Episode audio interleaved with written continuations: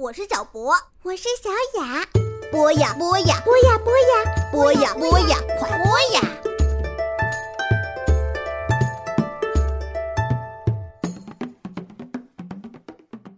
嗨，亲爱的小朋友们，欢迎收听博雅小学堂。今天继续为大家带来乔治·塞尔登的《时代广场的蟋蟀》。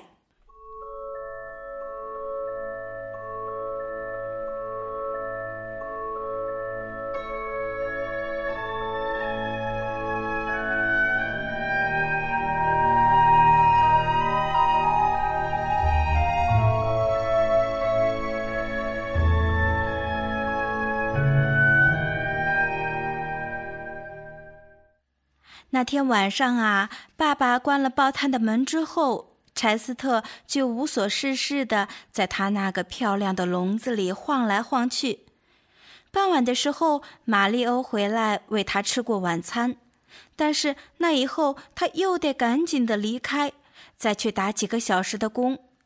这一天大部分的时间呐，柴斯特都借着发明各种蹦跳的游戏来打发时间，自娱自乐。但是啊，这还是没有什么用，他依然是又无聊又孤单。最糟的是啊，虽然他一直都很困，也不断的盼望着夜晚早点来到，但是啊，却怎么也睡不着。柴斯特听到他下面有轻轻的脚步声，亨利猫轻轻一跳，正好落在架子上。一会儿，塔克老鼠也从凳子那里跟着上来了，一边还痛苦地呻吟着。那只被《财富》杂志打中的左后腿仍然一跛一跛的。这时候，亨利问道：“监禁期有多长？”“唉，直到玛丽欧把钱还回来为止。”柴斯特叹气道。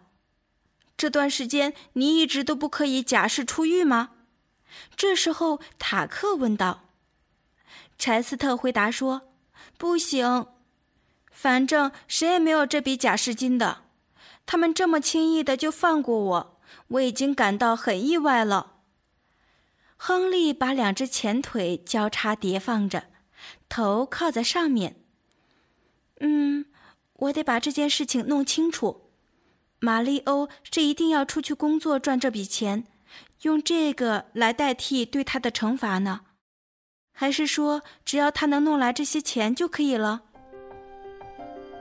柴斯特回答说：“他只要能弄到这笔钱就行了，他干嘛要受罚呀？毕竟把钱吃掉的是我，又不是他。”亨利看着塔克，深深地注视了好一会儿。好像是在等待这只老鼠说点什么似的，塔克开始显得有点局促不安。嘿，查斯特，你想不想要逃跑呀？我们可以把笼子的门打开，你可以出来，跟我们一起住在排水管里。不行，这样对玛丽欧不公平，我必须服完我的刑期。亨利又看着塔克。一只爪子开始在地上敲打起来。怎么样？最后他问道。塔克呻吟了一声，揉着他的伤处。嗯，我可怜的腿啊！百里尼妈妈可真是扔杂志的神射手。亨利，你摸摸看，都肿成这样子了。他哀哀地说：“我已经摸到了。”好了，别在那里拖拖拉拉的了。你有钱的，塔克有钱。柴斯特问道。塔克紧张的看了看这个，又看了看那个。那可是我一辈子的积蓄。他可怜兮兮地说。亨利这时候说道：“他是全纽约最有钱的老鼠了，有名的老鼠财主呢。”喂，等等，亨利，咱们也别把那几个破铜板说的那么邪乎。塔克这时候回道。柴斯特问道：“你怎么会有钱呢？”塔克老鼠清了清喉咙，开始扭着他那两只前脚。等他开口的时候，声音里真是充满了感情。好多年前，当我还是只小老鼠的时候，那时候年纪又轻又不懂事，就告别了从小看惯的那个温馨甜蜜的地市街，住进了时代广场的地铁车站。我就是在这里学会克勤克俭的。哦，那也就是节省的意思。我见过许许多多的老老鼠，就因为他们平时没有积蓄，最后都是孤苦伶仃的爬进穷苦无依的坟墓。所以啊，我就下定决心，绝不让这样的命运降临到我头上。说了这么多，意思就是你在那个排水管里攒了一堆钱。别这样嘛！对不起，如果你不介意的话。我想用自己的方式来讲这件事。说着，他的声音又变得高亢哀凄。所以啊，在我还年轻的这许多年里，虽然我也可以跟别的老鼠一样，整天在一起嬉戏，哦，也就是玩耍的意思，但是啊，我却辛勤的努力的储蓄。我储蓄纸，我储蓄食物，我也储蓄衣物。别浪费时间了，讲重点就行了。亨利这时候打断他。塔克给了亨利一个酸楚的微笑。而我也存钱。经过这么多年的收集啊，我当然也找到了相当数量的零钱。哦，朋友，我常常都是这样的。塔克把前脚抚在心口上。我会坐在我那个排水管的开口上，注视着那些人类，守候着。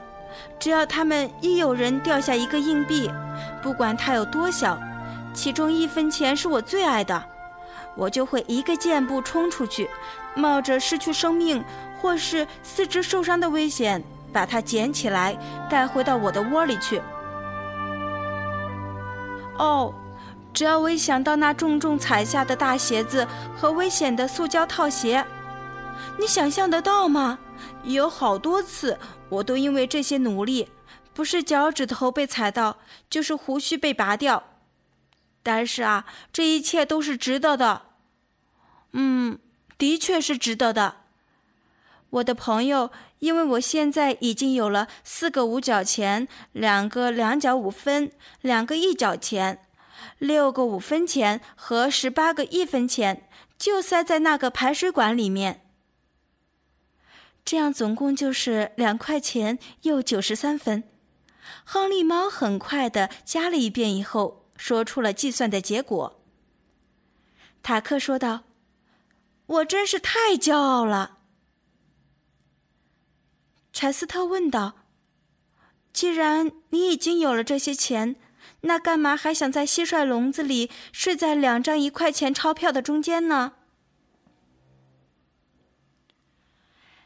塔克回答他说：“我还没有那种可以折叠的钱，那是另一种美妙的新感受。你不但可以帮助柴斯特出狱，另外还可以剩下九十三分钱。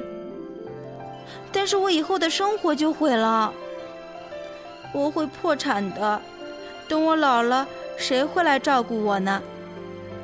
我会，别再装出一副守财奴的德行了，快去把钱拿出来吧。柴斯特连忙摇了摇那只银铃，表示他有话要说。我想塔克不需要为了我而拿出他的一生的积蓄，那是他的钱，他要怎么做都可以的。